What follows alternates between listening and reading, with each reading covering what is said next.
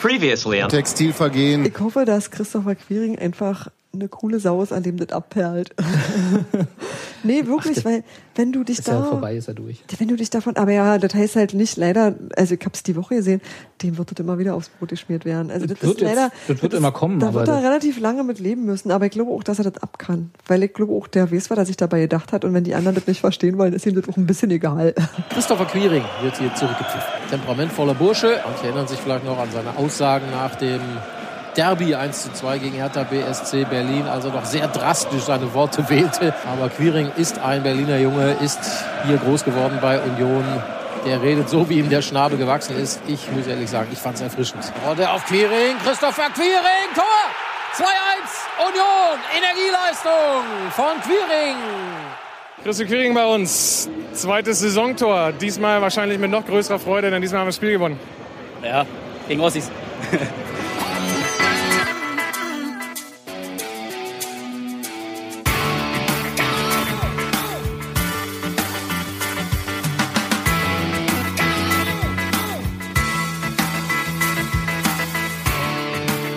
Abend, Prinz Martin. Hallo Sebastian.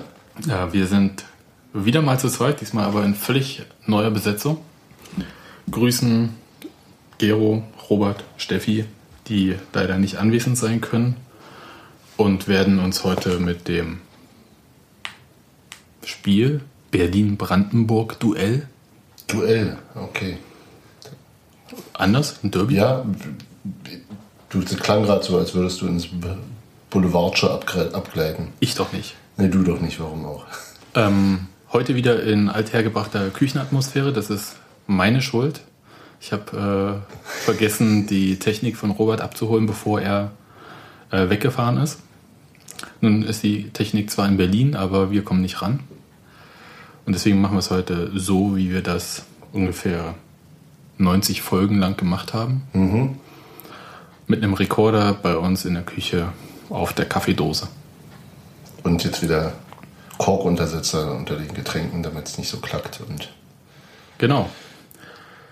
Ja, ähm, wollen wir gleich mal mit, ähm, wir hatten es gerade so schön gehört, Christopher Quiring in aller Munde. Christopher Quiring äh, schießt ein Tor, Christopher Quiring rennt über den Platz, nachdem Björn Jopek das 3-1 gegen Cottbus in der Nachspielzeit schießt, kassiert dafür die gelbe Karte. Zum Glück hat er im Spiel nicht gelb gesehen. ja, Ähm, sonst hätten wir auch so einen Huschti-Fall gehabt. Huschti Ja. war das doch, ne? Von Hannover, der für äh, Trikot ausziehen und Jubeln am Zaun gelb-rot gesehen hat. Weil es zwei verschiedene. Das war auch Eitekin, ne? Glaube ich. Oder? War das auch Eitekin? ich glaube ja. Eitekin, der, glaube ich.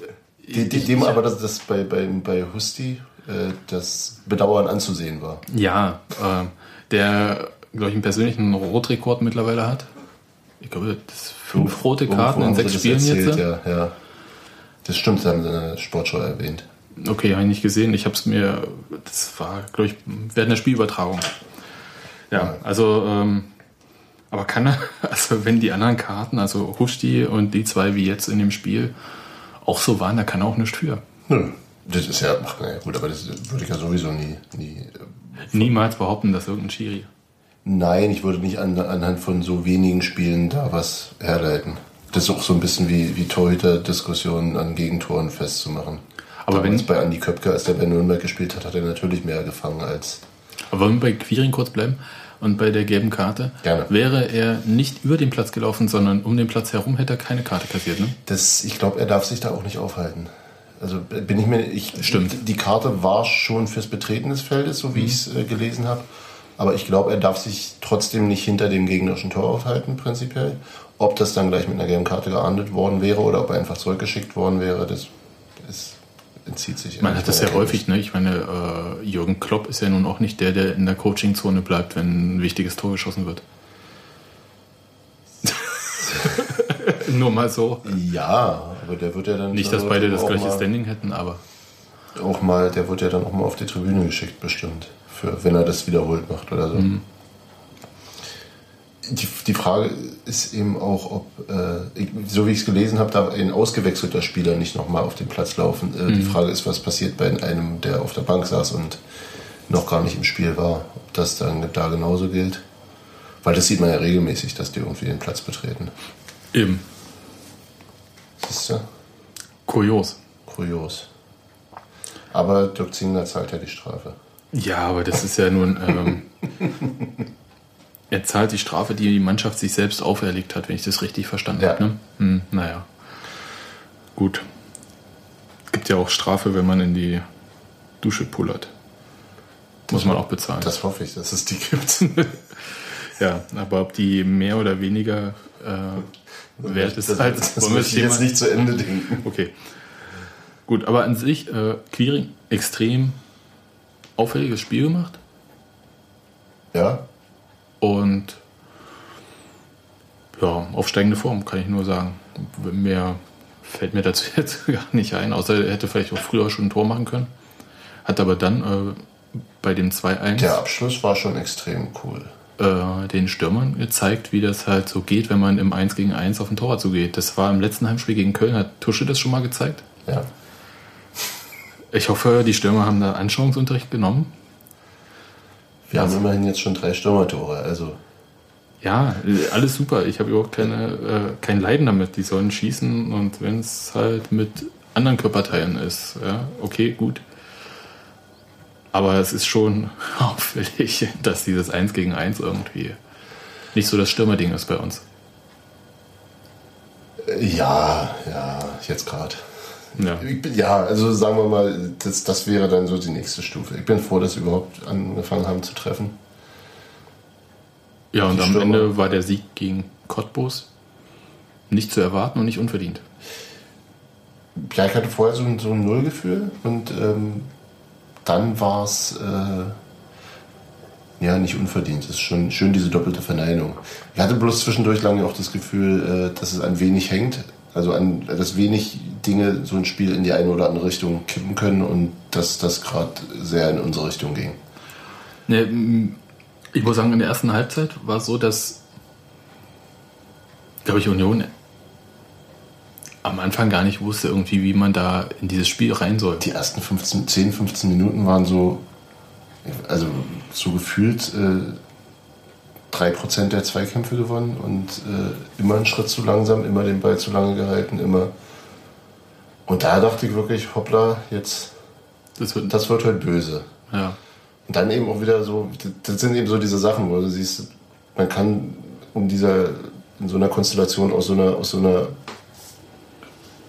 ähm, aus sowas ausbrechen offensichtlich oder den Gegner irgendwie zurückdrängen, Kein- wahrscheinlich dieses äh, über den Kampf ins Spiel, ins Spiel finden. Irgendwie so, also es, das war ja gegen Köln ähnlich. Die, die haben ja auch plötzlich aufgehört oder da ein, eine anfängliche optische Überlegenheit hat am Ende gar nichts gebracht und plötzlich ähm, waren wir wieder im Spiel und, und es lief in unsere Richtung. Das war bei dem Spiel jetzt hier nicht so klar zu erkennen, fand ich, wie gegen Köln, wo Nee. es dann einfach äh, gewechselt hat und dabei geblieben ist, dass Union Genau. dann einfach überlegen das Spiel zu Ende gespielt hat. Äh, hier war das so, äh, zwangsläufig fiel irgendwie das 1-0, weil einfach, ich hatte das Gefühl, also ich habe es dann auch getwittert, Ja, ja, ich- es wird äh, jetzt auch mal Zeit für das 1-0. Drei Minuten später, das fiel es dann auch. Aber in der Situation, wo ich dachte, die ist eigentlich schon längst geklärt. Das war ganz komisch. Da, da war es Du meinst, dass das, das Tor von Terodde. Ja, ja, nee, du, du meinst, geklärt war es, äh, be bevor der Freistoß an, äh, zuerkannt wurde, oder? Ecke war es, oder? War es nicht? Ich glaube, es Ecke und dann irgendwie so komisch. Ach Quatsch, nee, Blödsinn, ja, ja, nee. Ja, also da war jetzt, glaube ich, eine Chance Genau, von genau, Quiring genau. Und dann, und, dann, und dann war der Ball da draußen und dann, und dann war das eigentlich geklärt und dann kommt der, wie auch immer, zu Ferzel, der den zurück zur Tusche gibt, der den Genau. hoch rein und dann tropft der irgendwie auch so komisch ab. Ja, war ja, da, ja, auch, auch sicher Glück, dass der Torhüter da nicht ganz so gut aussah. gut aussah. Also ich gönn's äh, Simon, bei dem der Knoten ja offensichtlich geplatzt ist, darf ich sagen, kling kling. Darfst du gern sagen. Aber es war gut und ich, äh, Aber es war, ja, das war schon so mehr, mehr so reingewollt als kunstvoll ja, aber das, gespielt. das war dann auch so, also der Unterschied zum Beispiel zum Spiel in Aue war, dass Union danach weitergespielt hat. Ja. Ähm, gut und gerne auch ein zweites Tor hätte machen können. Und nach der Pause eigentlich auch gut angefangen hatte. Und das ist so eine Nummer, die mich wirklich, da ich lange drüber nachgedacht, ähm, 47. Minute Adam Nemetz läuft äh, auf das Tor zu. Ich weiß gar nicht, gegen welchen Gegenspieler. Gegen Hünemeyer. Hü- Wo genau. der ihn über ungefähr eine Dreiviertelstunde lang festgehalten hat, meinst du das? Genau. Aber er hätte auch rechts ablegen können.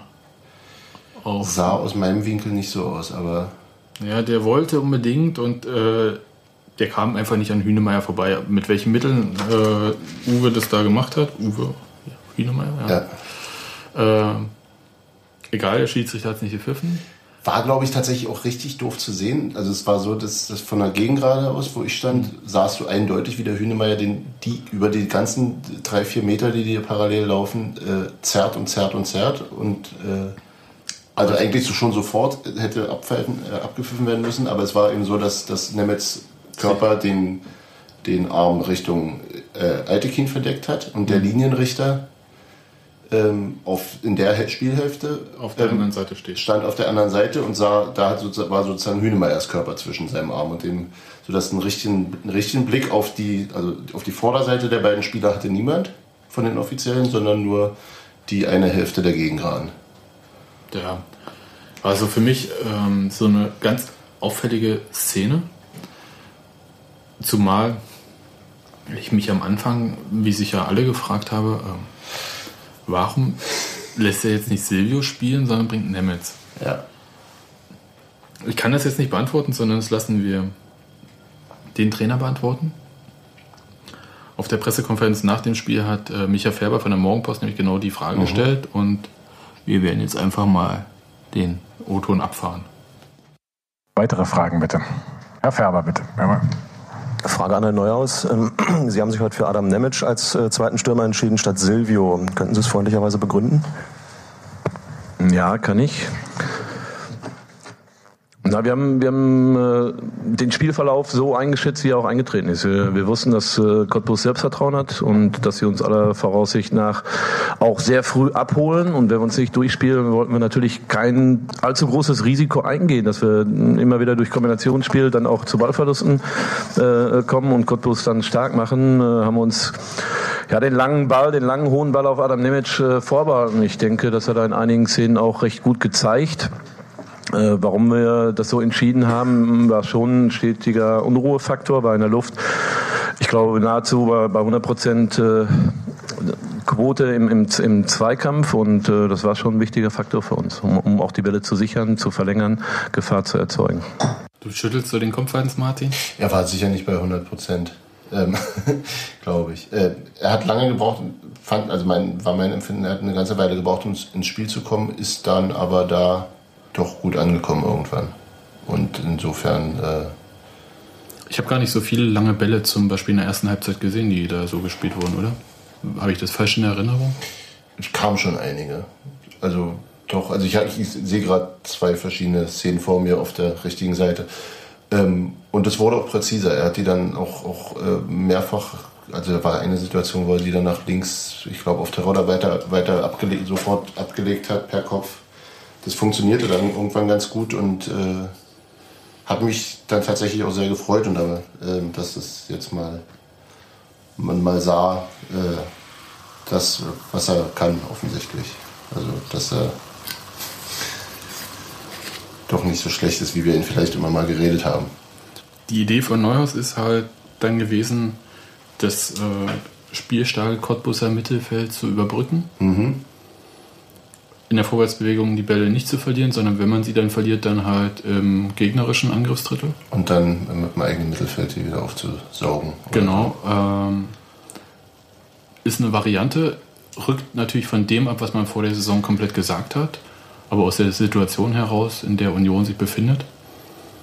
Verständlich. Ja. Also man muss da nicht ins offene Messer laufen. Ja, man kann ja auch die, also wir haben gegen den zweiten der Liga gespielt und äh, hatten gerade mal unseren ersten Sieg überhaupt eingefahren, also vom Kräfteverhältnis her. Zweite Sieg. Nee, hatten vor Ach dem so, Spiel. okay. Also in der, grad, also klar kannst du da auch mal äh, Lang. un, unschön spielen, um nie unterzugehen oder so. Ist es vielleicht auch eine kritische Nachfrage? Ist es vielleicht auch ein Eingeständnis, ähm, dass man im Moment nicht in der Lage ist, sei es durch die Ausfälle, sei es dadurch, dass halt die Mannschaft sich in dem Maße noch nicht gefunden hat, den Ball schnell flach durchs Mittelfeld zu tragen? Ja, würde ich so interpretieren. Aber ist auch völlig legitim. Also, ich meine, guck dir die Verletztenliste an und Ja, die ist so mittellang, ne? Also die ist so, trifft Stammspieler halt. ja, genau. Bis auf Galleros und Koplin. Und dann sind es nur noch zwei, oder? Wer ist verletzt? Zundi? Saß er nicht auf der Bank? Nee. Gut, hat noch Muskelfaserriss. Ja. Kohlmann. Parensen, Kohlmann, Kajachas, Koplin. Also drei. Nee, gut, ja, sind keine Stammspieler mangels äh, Gelegenheit, jemals Stammspieler zu werden. Aber schon Leute, die ja auch, also Die der, auf der Bank auch weiterhelfen würden. zum Beispiel. Hm. Ähm, Aber die linke Seite tut halt schon weh. auch gar nicht, naja. Na, offensiv jetzt nicht. Äh, Jupek macht ja einen wirklich sehr guten Eindruck. Ja, also das ist ja, das ist ja Schon seit Ingolstadt? ja. Also seit. Ist jetzt das vierte Spiel, ne? Mhm. Ja. Ähm, wirklich unbekümmert und zeigt im Prinzip auch das, was der Trainer durch die Blume vorher auch mal versprochen hatte. Als er gesagt Damals. hatte, als er gesagt hatte, dass er nur einen auf der linken Bahn noch verpflichtet und nicht zwei. Weil da noch was nachkommt. Genau, er hat gesagt, weil man Jopek den Platz nicht zustellen möchte. Und dachte ich, ja, Jopek, den Namen hat man zwar immer gehört, aber der hat ja keine Rolle gespielt vorher. Ja, ja. Aber jetzt weiß man halt, ähm, gut gesehen, Trainer. Ja, also davon bin ich, da bin ich auch sehr begeistert. Da bin ich auch gespannt, was passiert, wenn die anderen zurückkommen. Ja. Aber auf der äh, linken Verteidigerposition, und da gehen wir mal ziemlich doll ins Auer, Mhm. da sieht es ja nicht so äh, prickelnd aus. Äh, Kohle halt verletzt jetzt, äh, fällt eine Weile aus, ein, zwei Spiele. Noch weitere ein, zwei Sp- Nee, Die nee. erste Ansage war bis einschließlich St. Pauli haben Genau. sie gerechnet. Ne? Also dieses und nächstes und dann ist ja Länderspielpause zwei Wochen, dann sollte es eigentlich auch gut sein. Stattdessen spielt Schönheim auf links, Auch nicht in St. Pauli. weil er, müssen wir jetzt sagen, eine berechtigte rote Karte bekommen hat. Ich würde so sehen, ja. Ich auch. Also, Also, das Foul war, war ein Foul, war kein grobes Foul, aber war situativ bedingt als Notbremse zu werden. Ja. Und dann ist, denke ich, dann kannst du kaum was machen eigentlich. war ein bisschen ungeschickt einfach. Ja, ich, ja, natürlich. Unglücklich, ungeschickt, aber ja, das macht, das reihte sich irgendwie für mich auch an sein gesamtes Spiel. Der hat eine richtige Scheißwoche hinter sich, ja. Ja, das, das in Aue finde ich gar nicht so. äh, Ja, Passiert halt, ne? Aber ich meine so, uah. aber gegen Cottbus hat er auch mal echt nicht gut gespielt. Also da, der, also der wurde ganz häufig überlaufen, hat ganz häufig die Zweikämpfe nicht gewonnen, sodass dann die Punschitz rausrücken musste. Und ich war heilfroh, dass äh, Christian Schuff so ein gutes Spiel gemacht hat und den ganzen Laden da trotzdem zusammengehalten hat. Also war so manchmal mein Eindruck, dass der der ist, der es noch rettet. Ja, schön, man hat es im Fernsehen, glaube ich, dann besser gesehen als ihr im Stadion. Hat sich ja die ganze Elfer-Situation tierisch frustriert Aus dem, aus in, dem aus dem Tunnel angeguckt. Hat er das irgendwie noch in die Luft getreten. Das sieht immer merkwürdig aus, muss ich zugeben. Da, da denke ich immer an die Klinsmannsche Tonne, die Ja. einfach dasteht und äh, das einfach abfedert. ja, Und so hat man immer noch Angst, dass man, dass die Leute sich beim in die Luft treten irgendwie noch wehtun. ja, stand dann im Tunnel, hat er relativ bald Gesellschaft bekommen. Gesellschaft bekommen. Das war quasi der rote Kartentunnel. Aber beim Elfmeter, ich dachte, meine Fresse, das geht jetzt richtig doof weiter. Also es, Da stand zu dem Zeitpunkt ja schon 2-1 für Das Union. hätte es, glaube ich, kippen lassen können. Und das war einer von den Momenten, die du ja vorhin genannt hast, wo es relativ wenig gebraucht hätte, Genau. um dieses Spiel irgendwie in eine völlig andere Bahn zu lenken. Und es war so ein Moment. wo- Und ich musste dann, als ich nach dem Spiel gehört habe, dass Tosche äh, dem Torhüter, also Daniel Haas, Bescheid gegeben hat, in welche Ecke er springen soll, habe ich dann irgendwie nochmal Spiel geguckt und dann vor, zurück, vor, zurück, damit ich sehen kann, wann macht er das eigentlich? Weil mein Gedanken war Tusche die ganze Zeit beim Schiedsrichter und hat ihn noch belegt. Ja. War er War der auch? Eindruck? War er auch. Aber als Sanogo schon am Elfmeterpunkt stand, ist Tusche vom Schiedsrichter direkt zu Haas gegangen, hat ihm kurz was gesagt und ist weitergegangen. Man hat gar nichts gesehen, dass die irgendwie was. Der hat nicht irgendwo hingezeigt, gar nichts weiter. Er hat ihm bloß kurz was gesagt und, äh, und so weiter. Und dann, nachdem Sanogo den Elfmeter genau dorthin geschossen hat, wo Tusche es Daniel Haas, nicht Sanogo gesagt hat, wo er ihn hinschießt, ähm, war der Erste, der quasi Brust an Brust mit äh, dem Torhüter gefeiert hat, Dos Matuschka. Ja. War eine heiße Nummer, muss ich sagen. War lustig. Ich frage mich, ob, ob der so der Elfmeterbeobachter Beauftragte ist oder ob es eine, also ob es eine Instinktgeschichte war oder. Das wirst du jetzt nicht mehr rauskriegen. Natürlich nicht, aber, aber, Jetzt ist es Zeit für Legenden. aber war schon ja, so ein bisschen wie der Zettel im Strumpf. Äh, Eben. nein, großartig. Also Also der Elfmeter war jetzt nicht sau schlecht geschossen, aber er war jetzt nicht so platziert, wie das im Nachhinein erzählt wird. der war nicht scharf genug, das ist der Punkt, denke Genau. Und der war halt halb hoch. Ist halt äh, für einen Torhüter, ich. Wenn er in der Ecke ist, dann hat er ihn da auch, ja. dann ist er auch gut zu fangen. Also ein Tick höher oder einfach flach, dann wird es schwer. War trotzdem, also das schmälert die Leistung von Nö. Daniel Haas in keiner Weise, Nö, denke ich. überhaupt nicht. War super, war sau wichtig und danach die rote für Cottbus hat nochmal so einen Knacks extra gegeben. Ja. Da war ich mir dann eigentlich relativ sicher, dass, dass sie durch ist, die Nummer. Ja, da ich dann, also Uwe Neuhaus hat ja nach der roten für Schönheim offensiv gegen, äh, also offensiv rausgenommen. Genau. Warte mal, wie war denn das? Wie hat er denn gewechselt? der Der, Trapp gebracht. der hat Trapp gebracht. Der hat sich gleich bei seiner ersten Aktion eine nicht ganz helle gelbe Karte abgeholt hat. Also da auch äh, offensichtlich äh, ein hoher Motivationsgrad zu dem Zeitpunkt. Du guckst gerade? Ja, aber ich habe es mir nicht aufgeschrieben, weil ähm, ich, also er Trapp äh, gebracht und dann Terodde zuerst runtergenommen. Genau, er hat Terodde runtergenommen. Und danach hat er Nemetz runtergenommen und dafür Und dafür Göllert gebracht. Dafür und dann Göllert kam, gebracht. Und dann kam Silvio noch für ähm, in der 85. genau für, für Quiring. Quiring. Und da hat im Prinzip der Trainer, glaube ich, 10, 15 Minuten Ohne Sturm. ohne Stürmer spielen lassen. Und da habe ich mich kurz gefragt, sag mal, Uwe, bist du wahnsinnig? Ich, fand es völlig in Ordnung. Ja, das ist äh, völlig in also normal würde ich sagen, ja, mein Gott, wenn es funktioniert, wunderbar. Aber ich habe die ganze Zeit dieses Ausspiel im Hinterkopf gehabt, wo man sich halt so reindrängen lassen.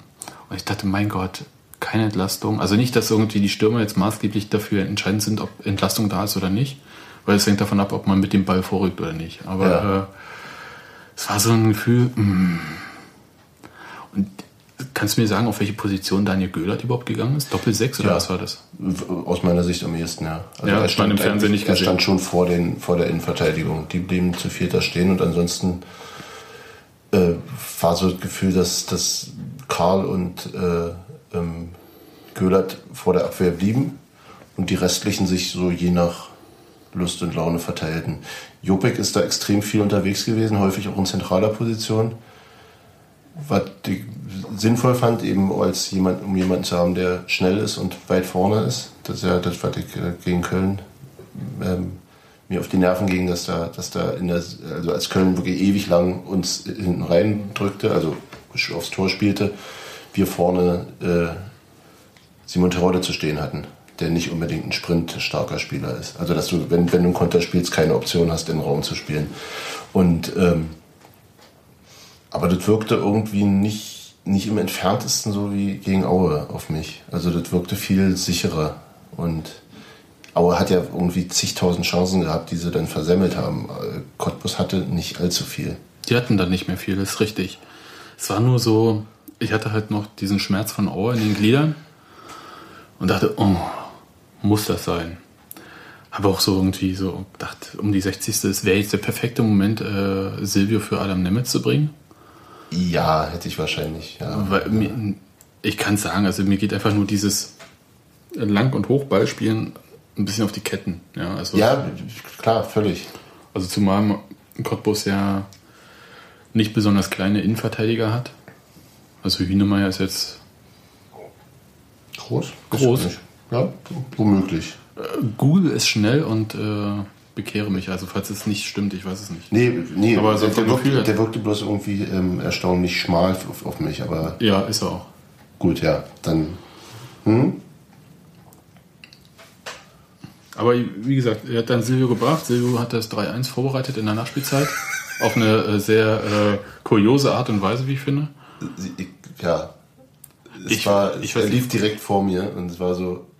Der Mach wartet doch mal bitte Tempo. Und dann wartet er und wartet er. Naja, was soll der Tempo machen? Da ist ja keiner mitgelaufen am Anfang. Ja, aber er hätte, er hätte an dem schon noch vorbeigehen können. Aber da ist der Weg zu weit. Also es, ähm, Naja, du weißt ja, wie, wie, wie, Der- man, der- wie man dann da steht und und Nee, nach vorne und ja, aber in dem Moment ging es ja eigentlich nur darum, äh, den Ball nicht- zu sichern. den Ball zu sichern und die Uhr runterlaufen zu Ja, lassen. na es ging ja gar nicht darum, das 3-1 zu machen. Ja, aber du, ja. Dass das dann passiert. Weil deswegen trat er auf den Ball erstmal, Genau. um den Ball zu sichern und die Uhr runterlaufen zu lassen. Und dann liefen da halt, ähm, Ich glaube, es waren Tusche und Joppik, oder? nee, äh, weil Tusche gab per Kopf auf Silvio den Ball. Es war Jopek und Stuff, glaube ich. Sie, ja. Joppik und noch jemand. Genau. Und er gibt ihn auf Jopek den Ball. Und statt wie jeder normal denkende Mensch den Ball dann rechts rauszulegen, wenn man vor dem Torwart steht. Der Torwart hat es auch so gedacht, deswegen hat er den Schritt auch gemacht. Und dann war das Tor plötzlich frei, schießt einfach geradeaus rein. Das war so frech, ja. Das ganze Ding war extrem abgezockt, muss man wirklich mal sagen. Also auch der Querpass war ja so wirklich Zentimeter am Fuß des, Genau. des Gegenspielers vorbei reingeschlagen und dann aber in eine, riesigen, in eine riesige Lücke, die da klaffte halt. Ne? Ja, war super, muss ich sagen. Und ich habe mich auch sehr gefreut, dass Björn Jobek sein Tor gemacht hat, weil der auch äh, ein sehr, sehr gutes Spiel gemacht hat. Auch zweites Tor, ebenso viel wie Quiring Terodde. und Terodde. Alle machen ihr zweites Tor, ne? Genau. nachdem alle ihr erstes gemacht haben. Gut. Insgesamt, als Spiel muss ich sagen, darauf kann man aufbauen. Ah ja, es war auch viel, viel, viel vogelwilder Kram dabei zwischen. Hm, sag ich ja. So, Hm. also sehr, sehr, sehr kurios und äh, durchaus unterhaltsam, aber nicht unbedingt, nicht unbedingt gut im Sinne von taktisch gut. Also war, war von der Leidenschaft her schon, schon völlig in Ordnung und Einsatz und alles, aber es war teilweise eben auch wirklich von beiden Mannschaften so chaotisch, sicherlich auch bedingt dann durch die Karten und äh, ähm, Umstellungen. Also ich habe auch tatsächlich relativ viel lachen müssen. Ja, alles schön, wunderbar. Die lachen, weil halt. Äh, Weil es teilweise wirklich Komik an sich hatte. Wie da irgendwie Bälle stundenlang hoch hin und her gingen und keiner so richtig Zugriff hatte und ja, unterhaltsam. Und sicherlich Selbstbewusstsein gebend auf jeden Fall. Am Ende wurden ja doch viele Sachen trotzdem richtig gemacht und äh, ähm, die, die Defensivleistung, als, als Cottbus dann immer mehr, immer mehr drückte, die war völlig astrein. Ja, ist gut. Das mit dem Kreativen müssen wir vielleicht noch mal aufs nächste Mal verschieben. ja, ich glaube, das dauert noch ein bisschen. Mhm. Aber das finde ich auch nicht. Das merkt man auch bei anderen Mannschaften, die vielleicht ein Stück vorher in Dritt gekommen sind irgendwie. Das kommt mit der Zeit, wenn man nicht mehr so viel drüber nachdenkt, wie es ist, äh, wenn man in Rückstand gerät. Na klar. Das ist eine. Ja, dann klappt es dann auch mit dem Flach durchs Mittelfeld spielen. Ja, ähm, eine Situation äh, im blöden Fernsehen, sage ich jetzt mal so, äh, sagt man dann immer, die müssen wir noch aufklären. Äh, Die rote Karte für Cottbus. Da ging erstmal so die Latrinenparole rum, er hätte Mittelfinger gezeigt, dem Schiri Assi. Ja. Auf jeden Fall hat er was dem Schiri Assi äh, gesagt. Ähm, aus gut informierten Kreisen heißt es äh, irgendwas mit Spast. Der dann wild mit der Fahne winkte und äh, wahrscheinlich per Pieper irgendwie seinem, Na, er riss sie einmal hoch, der war gar nicht wild winken. ja, aber relativ so unvermittelt. Ne? Also, Was mich wunderte war, als er riss die hoch in dem Moment, als Adlung schon irgendwie 10 Meter von ihm weg War war, auch und mit dem Rücken zu ihm stand. Was ich, also was ich mir maximal so erklären kann, dass er die Zeit schon genutzt hatte, um mit, mit, äh, Dings zu um mit, reden. um mit Altekin zu reden. Und erst dann sozusagen sagte, okay, gut, dann erst dann die Fahne hob. Sozusagen, dass die Beleidigung vorher stattfand, er die dann mitteilte, in der Zeit Adlung schon von ihm weggelaufen war. Ich habe es ich hab's auch dreimal zurückgespult, um nochmal zu gucken. Äh, da, ist, da ist noch nicht mal irgendwas zu sehen, dass der, dass der redet. Christopher Quiring stand da, glaube ich, näher zum Assi fast. Ja. Er hat danach Der wurde von, von der Cottbuser Bank irgendwie angegangen dann, ne? Mhm. als ob er... Der hat danach gesagt, ähm, ich stand da zwar, aber ich habe da ja gar nichts gemacht. Und, Und ich, alle denken, ich habe was damit zu tun. Ja, aber ich habe den Schiri nicht beleidigt. Ja, also so quasi in den Worten. Ja. Ja. Ähm, gut, äh, selten dämlich, wenn man sowas als Aber so richtig, sagt. oder? Ich verstehe es auch nicht. Da, also das so... Mal abgesehen davon, dass er gesperrt wird, würde ich, glaube ich, auch als, als Trainer äh, da...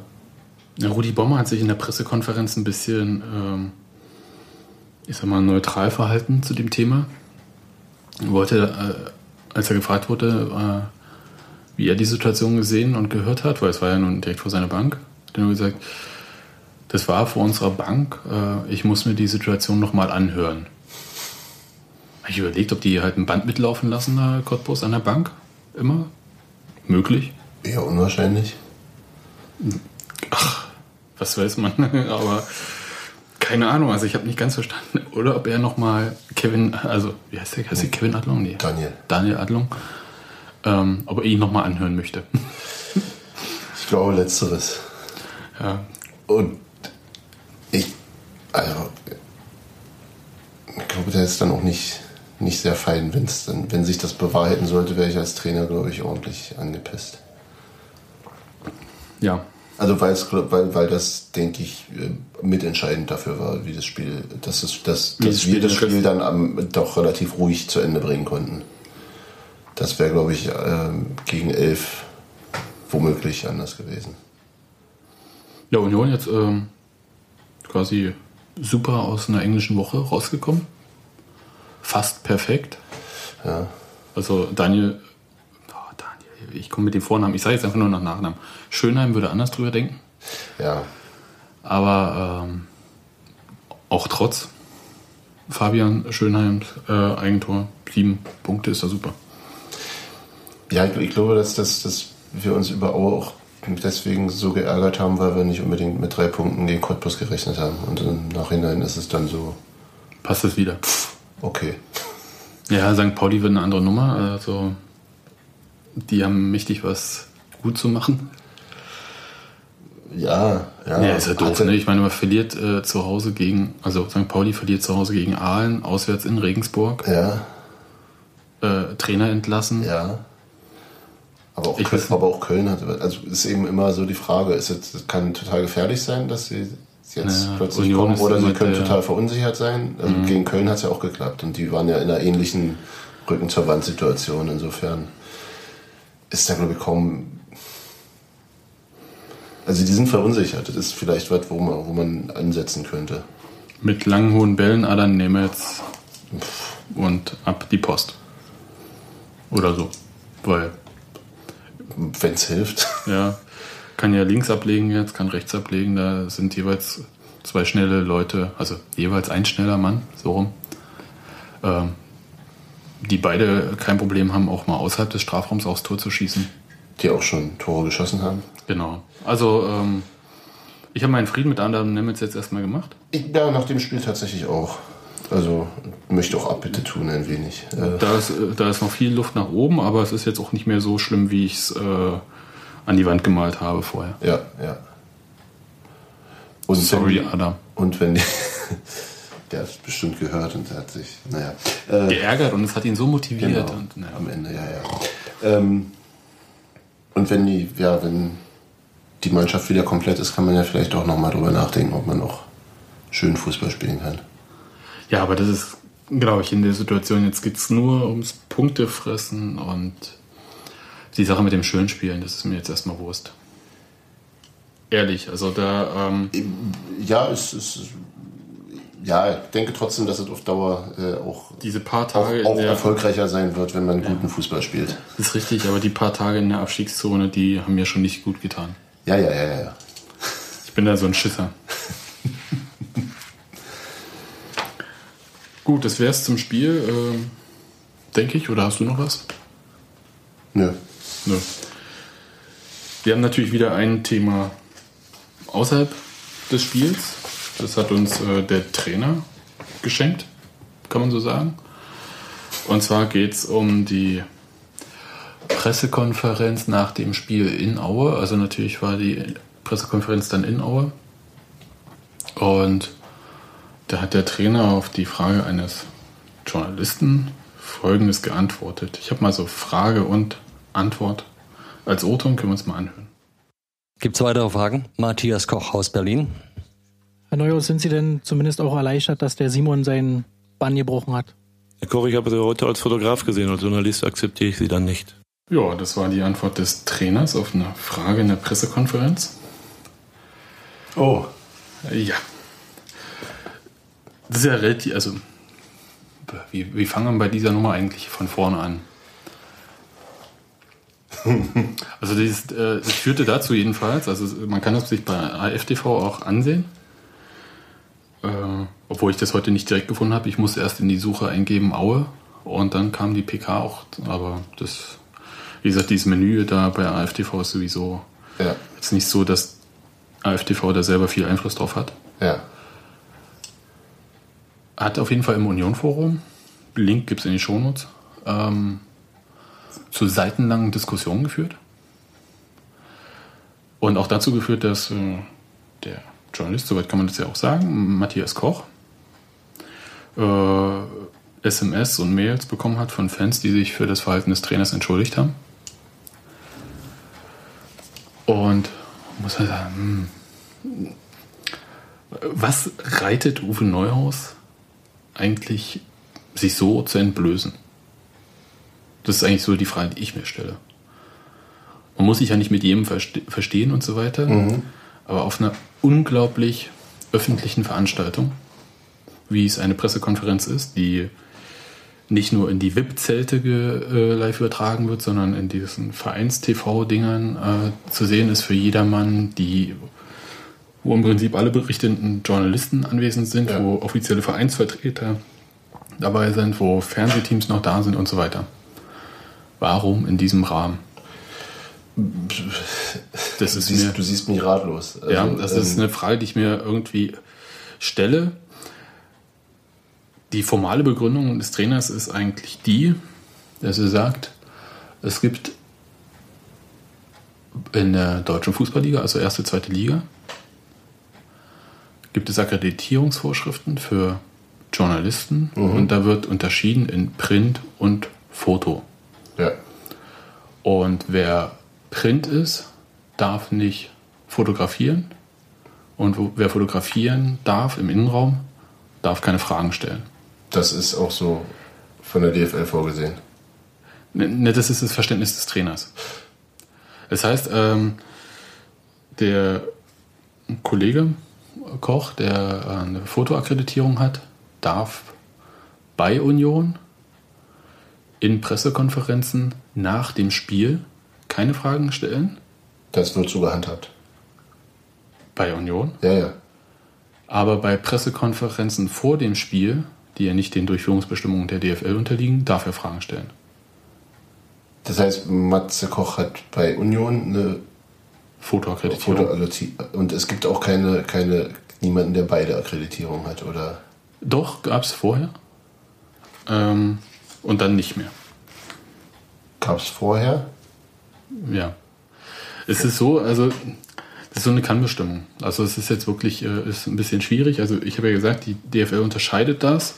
Ja. Die DFL unterscheidet das ähm, nicht, weil sie in diesen althergebrachten äh, Kategorien denkt, sondern die DFL hat 24 Seiten Durchführungsbestimmungen zu den Medienrichtlinien für Spiele der ersten und zweiten Liga. Mhm. Link gibt es in den Shownotes. Die werde ich jetzt nicht komplett referieren.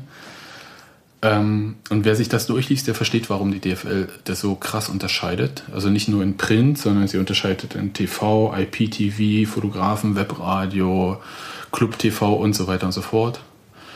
Und halt auch die, äh, wie heißt das? Basissignal-Broadcaster und so weiter. Und Basissignal? Ja, Basissignal ist das äh, quasi das Filmmaterial, worauf die dann zugreifen können. Was äh, ungefähr für die aufnimmt. Genau, Plaza Media. Plaza Media, genau. Oder Pazza Media, je nachdem, wie man das äh, gerne nennt. Und da gibt es halt dann äh, relativ rigide Vorschriften und die sind eigentlich dafür da, um die verkauften Lizenzen, also die Lizenzinhaber, zu schützen. Dass du sozusagen die Verwertungsrechte äh, Genau. entsprechend nur an die weitergibst, die dafür bezahlt haben oder. Genau, und diejenigen, die dafür nicht bezahlen, wie zum Beispiel Fotografen, Printjournalisten und wer auch immer noch alles, die dürfen dann ganz hinten in der Ecke stehen und gucken, was übrig bleibt. Ja, das steht dann so durch die Blume in diesen ganzen Vorschriften drin. Ich kann dir mal vorlesen, also wie gesagt, es ist albern, diese, äh, also diese Kategorisierung in Print, Foto, Internet und so ist total albern, weil wer Print macht, macht auch online. Ja. Ja. Wer heute nur Print macht und nicht online, der. Selbst die FUVO ist jetzt online, ne? Ja, äh, selbst die FUVO, okay, Genau. müssen wir nicht sagen, ne? Weil ich wollte gerade schon sagen, der sieht dann halt schon irgendwie den Poller vor sich, gegen den er fährt. Ähm, nun gut, aber ich lese mal ganz kurz vor, was denn so steht. Also so. Mit einer Akkreditierung als Printjournalist ist es gestattet, in Textform in Zeitungen, Zeitschriften und anderen Druckschriften sowie in den jeweils dazugehörigen Online-Auftritten über das jeweilige Spiel der Bundesliga bzw. zweiten Liga zu berichten. So, die Akkreditierung berechtigt nicht dazu, Spielbilder im Sinne dieser Durchführungsbestimmung zu erstellen. Die Mitnahme des entsprechenden technischen Geräts kann, steht da nicht muss, vom Heimverein verwehrt werden. Die Erstellung von Audioaufnahmen ist zulässig, deren Verwertung darf jedoch nur in Textform erfolgen. Also dieses Ding geht im Prinzip, man kann das so einen super Bogen zu aktuellen Ereignissen äh, schlagen. Diese Durchführungsbestimmungen gehen im Prinzip davon aus, dass halt wer Printjournalist ist, auch eine Website hat, auf der nur Text stattfindet, weil natürlich Webseiten für Text prädestiniert sind und Ja, äh, also natürlich. Foto, Audio, Video, das spielt da überhaupt keine Rolle. Ja. Gähn. So. das heißt also, die Audioaufnahmen, die man dort macht, da darf man sich anhören und, Und dann, dann transkribieren. Und dann transkribieren. Sowas, was wir die ganze Zeit machen, zum Beispiel im Podcast, Ja. äh, sind wir auch in der Mixzone, ja nicht nur bei Union, sondern auch bei woanders. Und äh, nehmen das auf und strahlen das hier im Podcast auf. Das ist natürlich nicht erlaubt. Mhm. Sorry, DFL. Äh, von dieser Stelle aus. Ja. Aus vollstem Herzen. Es gibt eigentlich ziemlich viele Sachen, die so äh, in so einem Graubereich fallen. Und es ist halt auch möglich, Leuten Mischakkreditierung zu geben. Aber darum geht es hier gar nicht, sondern Seite 11 der Durchführungsbestimmung. Ich habe es mir hier so vorher ein bisschen angestrichen. Äh, betrifft die Fotografen und also, da steht dann drin, eine Akkreditierung als Fotograf hat nur für die antragstellende Person Gültigkeit, ist personengebunden, damit nicht übertragbar und berechtigt ausschließlich zur Nutzung des von dem Heimverein, boah, des von dem Heimverein im Stadioninnenraum zugeteilten Arbeitsplatzes und je nach Kapazität zur Besuch der Pressekonferenz. Tada! Da steht nicht drin, dass die keine Fragen stellen dürfen auf der Da Pressekonferenz. steht aber auch nicht drin, dass es dürfen. Nö, ne, aber ich meine, Natürlich. Ja, nee, also es ist ja nur ein es, Rest, klar. Es, es ist, sie dürfen zur Pressekonferenz erscheinen. Ja, aber da steht nicht drin, dass sie nichts äh, da weiter zu suchen haben. Und geh mal weiter. Ist ja nicht so, dass die DFL nicht auch äh, geschrieben hätte, wie so eine Pressekonferenz durchzuführen ist. Hat sie das? hat sie Überraschung. Teufel noch eins. Ja, Seite 23 von 24 gibt es einen kurzen Absatz zur Pressekonferenz. Und da steht nur drinne, die Pressekonferenz sollte spätestens 30 Minuten nach Spielende, muss aber unmittelbar im Anschluss an die Trainerinterviews der TV und IPTV Live-Verwerter beginnen. Im Pressekonferenzraum dürften sich grundsätzlich nur die mit einer entsprechenden Akkreditierung versehenen Medienvertreter aus den Bereichen Print, TV, IPTV, Hörfunk, Audio, Foto und Internet aufhalten. Tada. Gut. Ja, damit hat sich das Ding eigentlich für mich erledigt. Ist eine ziemliche äh, Paragraphenreiterei. Es steht also, es steht ja sozusagen explizit steht über niemanden, dass er Fragen stellen darf oder dass er keine Fragen stellen Genau. darf, von denen die anwesend sein dürfen. Ja, also ist jetzt, ähm, ja, also der Trainer beharrt da drauf und ähm, bei einem einzigen freien Journalisten, der fotografiert und schreibt, also bei Matze Koch. Ist der der Einzige, der fotografiert und schreibt? Ja, es hat äh, den Grund, mh, diese ganzen Akkreditierungen sind ja, das ist wirklich eine üble Pest, muss ich mal von vornherein sagen. Das ist auch für die Vereine eine Pest, die die Akkreditierung ausstellen. Also es ist so, dass wer äh, Rechteverwerter ist, also äh, TV und so weiter, da werden die Akkreditierungen zentral von der DFL verteilt. Mhm. Und da müssen die Vereine das einfach akzeptieren, wenn dann halt irgendwie jemand hier vom Spreekanal kommt, weil er halt irgendwie über irgendeinen Senderverbund Sechstverwerter von TV-Rechten ist, obwohl es wirklich egal. Da möchte ich nicht weiter drüber reden. Ist halt so, ja. Das müssen die schlucken. Ist so. Und äh, bei diesem ganzen TV und ich nenne es jetzt mal Medienkram, weil letzten Endes gibt es nur zwei Akkreditierungsanträge, nämlich äh, Foto und Medien. Mhm. Ähm, müssen die Heimvereine sich damit auseinandersetzen? Also bei allen, die nicht durch die, durch die Ja. Erstverwerter. Und es ist wirklich, also ich habe da wirklich auch Mitleid mit den Leuten, die diese Akkreditierung dann äh, erteilen, ja. Und die werden dann jeweils für ein Spiel oder für eine Na, es gibt Saison? sowas wie, es gibt äh, für quasi lokale Berichterstatter die Möglichkeit, sich vorher eine Dauerakkreditierung zu besorgen für die gesamte Saison Mhm. bei einem Verein. Das Ding ist, dass halt so ein paar Gru- Grundbasics, die man da erfüllen soll. Hauptberuflicher Sportjournalist ist zum Beispiel ein Ding. Mhm. Dann Presseausweis von einem bestimmten Verband, Mhm. also nicht von jedem, ne? weil Presseausweis kann ja die, äh, per Wir können jetzt einen Verband gründen und Presseausweise suchen. Ich wollte gerade sagen, mir fiel gerade nicht ein, wie ich das am besten sage. Es ist jedenfalls nicht geschützt. Ja. ja also das kann jeder machen. Also Ja. wir können auch vom Textilvergehen aus äh, Presseausweise auch verteilen. Na los. Na los. Lass uns Oh. Geschäft machen. Und ähm, nee, da geht es schon um Verbände wie Verband Deutscher Sportjournalisten, Mhm. äh, Deutscher Journalistenverband, Verdi geht auch noch. Dann äh, Verband der Zeitschriftenverleger und dann Bundesverband Deutscher Zeitungsverleger und so weiter und so fort. So, solche, also eher die großen, Rest nicht. Mhm. Ja. Und dann muss man immer noch irgendwie gucken, ob die irgendwie, ich meine, wenn sich Leute von Zeitungen oder sowas akkreditieren, okay, das kriegt man ja raus, da gibt es auch Listen, die haben auch vernünftige Adressen, du siehst halt, dass die da arbeiten und Ja. so weiter. Okay, Das ist relativ schnell gemacht. Und dann kommen ja dann auch so äh, Plebsis wie wir vom Textilvergehen, Mhm. wollen sich akkreditieren, die natürlich nicht hauptberuflich Sportjournalisten sind. Mhm. Und ja, alle möglichen anderen Leute, ja, also so Bloggergedöns und äh, alles halt, äh, Fanzines, ähm, Fanforen, Fotografen für Fans und so weiter und so fort. All das, was die DFL hier in ihren Akkreditierungen nicht drin haben möchte, sage ich mal, ja. Und die möchten das auch richtig nicht. Das das steht einfach nicht drin. Also das heißt, äh, es gibt diese Kriterien, die stehen da, äh, hauptberuflich Sportjournalist. Das ist ein ziemlich hartes Kriterium.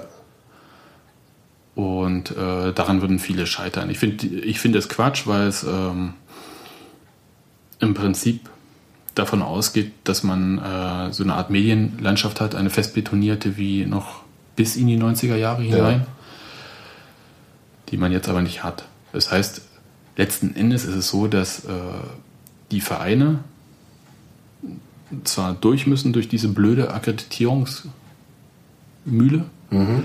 und da jedes Mal irgendwie, kannst du dir vorstellen, wie viele Akkreditierungsanfragen Union bekommen hatte beim Derby gegen Hertha? Ja. ja, und das ist ja nicht so, dass dann alle äh, freundlich auf eine Absage reagieren. Gut, und es ist halt so, dass es halt dann Gestaltungsspielraum gibt, den der Heimverein hat und den der Heimverein auch nutzt. Das ist jetzt auch keine Besonderheit von Union. Es gibt auch andere Vereine, die halt äh, Leute akkreditieren, die keine beruflichen Sportjournalisten sind, ja, zum Beispiel. Genau, also die dann halt die Fotografen von einem Fanforum äh, als Innenraumfotografen. Ich hatte mal so, so ein Erlebnis, dass ich äh, Gästefans fotografiert habe, wo mir relativ klar von einem Fotografen der Szene, der Fanszene, der Gästefans klar gemacht wurde, dass das nicht erwünscht ist und äh, man mir auch die Sachen abnehmen würde. Und so. Wer, wer ist mit Mann gemeint?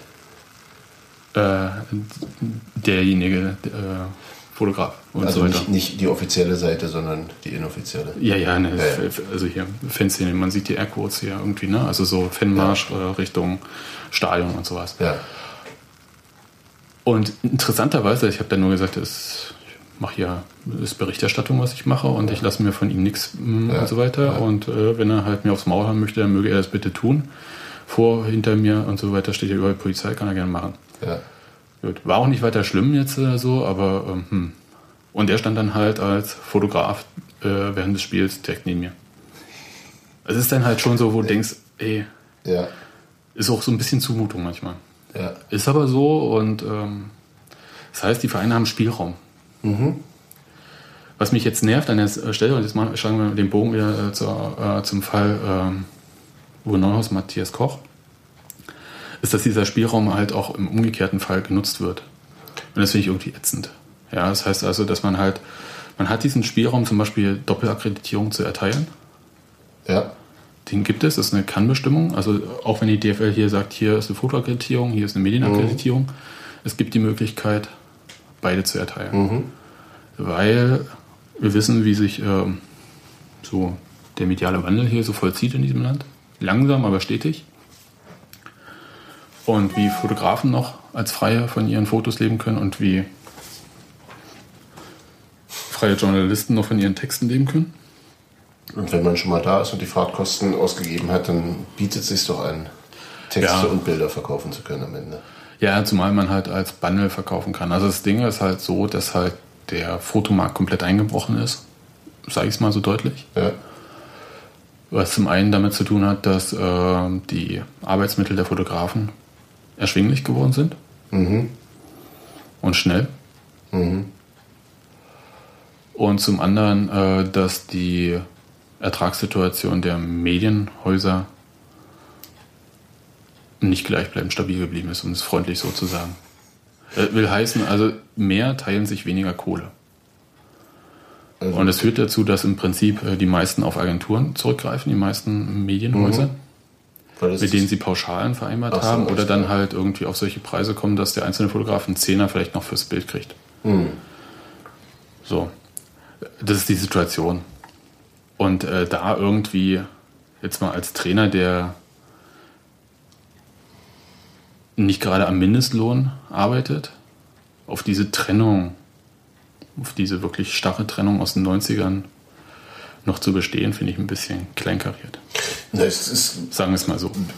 werden wir jetzt mal kurz vom, vom, äh, von den rechtlichen oder ähm, vom, vom Bestimmungs, von den Bestimmungen der DFL weggehen, wo das vielleicht mit viel äh, bösem oder gutem Willen, je nachdem wie man es sieht, äh, noch herleitbar wäre, was Neuhaus da äh, argumentiert. Also mit schon ordentlich an Hornzerren wahrscheinlich. Ähm, ist mir völlig unklar, wie man auf so eine Frage, die ja völlig harmlos, harmlos war äh, und auch, sagen wir mal, nicht untypisch für eine äh, Nachspiel-PK Ja. sein dürfte. was soll man mit, schon fragen, Mit, ja. mit einer, also so reagiert. Das, das, das ist für mich, also das, das, das geht eigentlich nur noch übers, übers äh, kann man nur noch über eine persönliche Geschichte erklären, denke ich. Ist, so ist so mein Eindruck. Also die Frage gibt es nicht her und da muss irgendwas sein, dass er den Kollegen Koch dermaßen äh, in die Parade fährt. ich- Und ich finde es hochgradig peinlich. ja, ist äh, nicht gut gelaufen, sagen wir es mal so. Und ähm, ich kann es mir nur erklären mit dem Frust nach dem Aue-Spiel, aber äh, irgendwie nicht wirklich. Nee, eigentlich nicht wirklich. Es ist mir, also solche Sachen sind mir ein bisschen, also weißt du, so. Also wenn man ein Problem mit jemandem hat, dann klärt man das mit demjenigen, mit dem man das Problem hat und dann ist gut. Und alles andere finde ich irgendwie, hm, na gut. Muss nicht sein. Aber wie gesagt, äh, man kann sich die Diskussion da im Union-Forum durchlesen. Da gibt es durchaus andere Meinungen, die sagen, ja, man sollte es halt mal äh, den Presseleuten auch mal zeigen oder so, was man da von denen hält und so. Ja, ja, ist halt, ähm, gibt aber auch dann die Meinung, die das halt auch eher kleinlich fanden. Mal sehen, also es gibt ja, ist jetzt nicht so, also wie gesagt, ich habe gesagt, äh, wie so die Situation ist, wenn man halt bestimmte Akkreditierungen hat, welche, welchen äh, Restriktionen man unterliegt. Zum Beispiel, wenn man nur eine Fotoakkreditierung hat, darf man nicht in die Mixzone, wo die Fragen an die Spieler gestellt werden. Ja. Dort ist der Kollege Koch auch bei Heimspielen nicht. Ja. Aber ähm, das heißt, er hält sich halt an diese äh, Sachen. Und dann finde ich das halt schon unfair, irgendwie dann jemanden so noch abzukanzeln. Und dann irgendwie, er hat das Recht bei der Pressekonferenz dabei zu sein und auch äh, Fragen zu stellen wie jeder andere. Also so wie auch jemand vom Hörfunk dort Fragen stellen darf Mhm. und von Fernsehen, auch wenn sie keine Kamera draufhalten, Ja. kann man da auch als Fotograf eine Frage stellen. Nun gut, aber ist egal. Ähm, ich bin mal gespannt. Ähm, nächstes Jahr ist eine neue rechte Periode bei der DFL. Ja. Dann ist ja ähm, quasi Sky der große, wir dürfen alles machen. Meister und da wird sich sicher in den Durchführungsbestimmungen einiges ändern, weil es gibt jetzt so ein bisschen so ein paar Duldungsbestimmungen, was ARD-Hörfunk betrifft und so weiter und so fort. Ähm, bin ich mal gespannt, was sich dann ändert. Also ob sie das straffen, ob sie dann jetzt endlich mal irgendwie einsehen, dass es halt sowas wie reine Printjournalisten, reine Online-Journalisten, reine Schreiber und so weiter, dass das vielleicht nicht mehr äh, ganz zeitgemäß ist. Glaubst du, dass du das? Ich bin gespannt. Also, weil es, äh, also die DFL überrascht mich auch immer wieder und die DFL hat ja auch eigene Leute, die für äh, Bundesliga.de bzw. Bundesliga.com seit neuerdings auch schreiben. Mhm. Auch in der Mixzone sind, da O-Töne aufnehmen und dann äh, Spielberichte schreiben und so weiter und so fort auf die, für die Bundesliga-Seite. Ja, ja, ich kenne Ja, und da äh, Beispiele. Eben. Und ähm, das heißt, es ist der DFL ja selbst auch nicht fremd. Auch wenn sie das jetzt Sie, sie generieren sozusagen selbst der, derartigen Content. Mischcontent. Durchaus, ja. Insofern, ähm, Und im Prinzip ist der DFL ja auch äh, eher eine Annäherung an die moderne Realität zuzutrauen als ich denke, es geht. Mutterverband. Also, ich bleibe dabei, was äh, ich zuerst gesagt habe. Es geht zuerst darum, äh, die Rechteverwerter zu schützen. Na klar. Und als zweites, äh, die größtmöglichen Multiplikatoren zu treffen. Weil sie ein Interesse daran haben, dass, Dass die na klar, Maschinerie läuft. ja. In äh, bestimmten Art und Weise. Was ja dann auch wieder, äh, ja. Also wir reden ja natürlich hier in der zweiten Liga über einen extrem äh, kleinen Kreis, Kreis von Journalisten. In der ersten Liga ist es ganz anders. Also da ist es dann halt wirklich so, dass da braucht man nicht drüber diskutieren, ob irgendwie dann ein Blogger rein darf oder nicht. Da ist einfach kein Platz dann da. Mhm. Ja, das sind so viele von, äh, von ich sag mal, irregulären, althergebrachten, traditionellen Medien, wie auch immer äh, man es nennt, dabei. Da braucht man als kleiner Popelsblocker da nicht anfragen.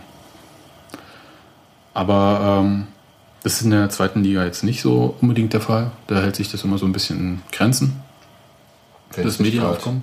Wenn es nicht gerade jetzt Hertha Union ist oder sowas, ja. Ja. Also das ist ja eine andere Kategorie.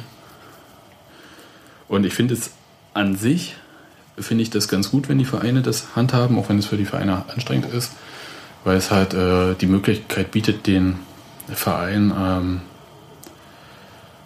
dass sowas, dass die ah, Fanszene ist immer so ein doofes Wort, ne, dass die Anhänger auch äh,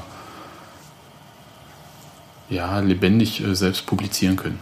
Um das jetzt mal so äh, hochtrabend zu nennen. Also dass sowas wie Fanzines, wie Blogs, wie äh, Foren, wie Tobis Fotoseite, Mhm. ja, die sonst gar nicht geben würde, oder Ja, die Fotoseite von Hupes oder so, ähm, dass sowas geht. Ja.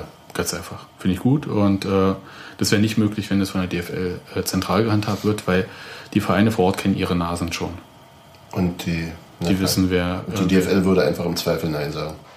Ja, die, die, die reagieren einfach nicht. Also ich habe genug. über mehr äh, als Zweifel kommen sie nicht hinaus. Ja. Ja, also ich habe häufig genug mit der DFL äh, Kontakt gehabt, bevor ich hau hauptberuflicher Journalist wurde und weiß, wie die darauf reagiert haben. Gar Eher nicht. Nicht, genau. Und wie sie reagieren, wenn man als hauptberuflicher Journalist sich an sie wendet. Relativ zügig. Nicht immer äh, zufriedenstellend, aber zügig. Naja, man kann, kann man ja auch, äh, auch in gewisser Weise verstehen. Ja, wie gesagt, das, äh, ich, Das ist ja auch eine Aufwandsgeschichte. Ja. Gut, das zu dem Thema. Ähm, den Rest, wie gesagt, Union Forum. Und man, es lohnt sich auf jeden Fall immer wieder, die Pressekonferenzen sich anzuschauen und zu sehen, wie es so, wie so der Ton untereinander ist. Ja, ja, ja. Gut. Ja. Sind wir durch? Ich denke schon. Dann äh, fahren wir die Abschiedsmusik ab und äh, hören uns nach dem St. Pauli-Spiel wieder. Fährst du eigentlich hin? Nee. Ich auch. Ich muss arbeiten. Ich auch, weil äh, zeitgleich spielt Hertha gegen 1860 und hier. Ja. Ist schon das andere Stadion, der andere Zweitligist. Na denn. Ja. Macht's gut. Bis denn.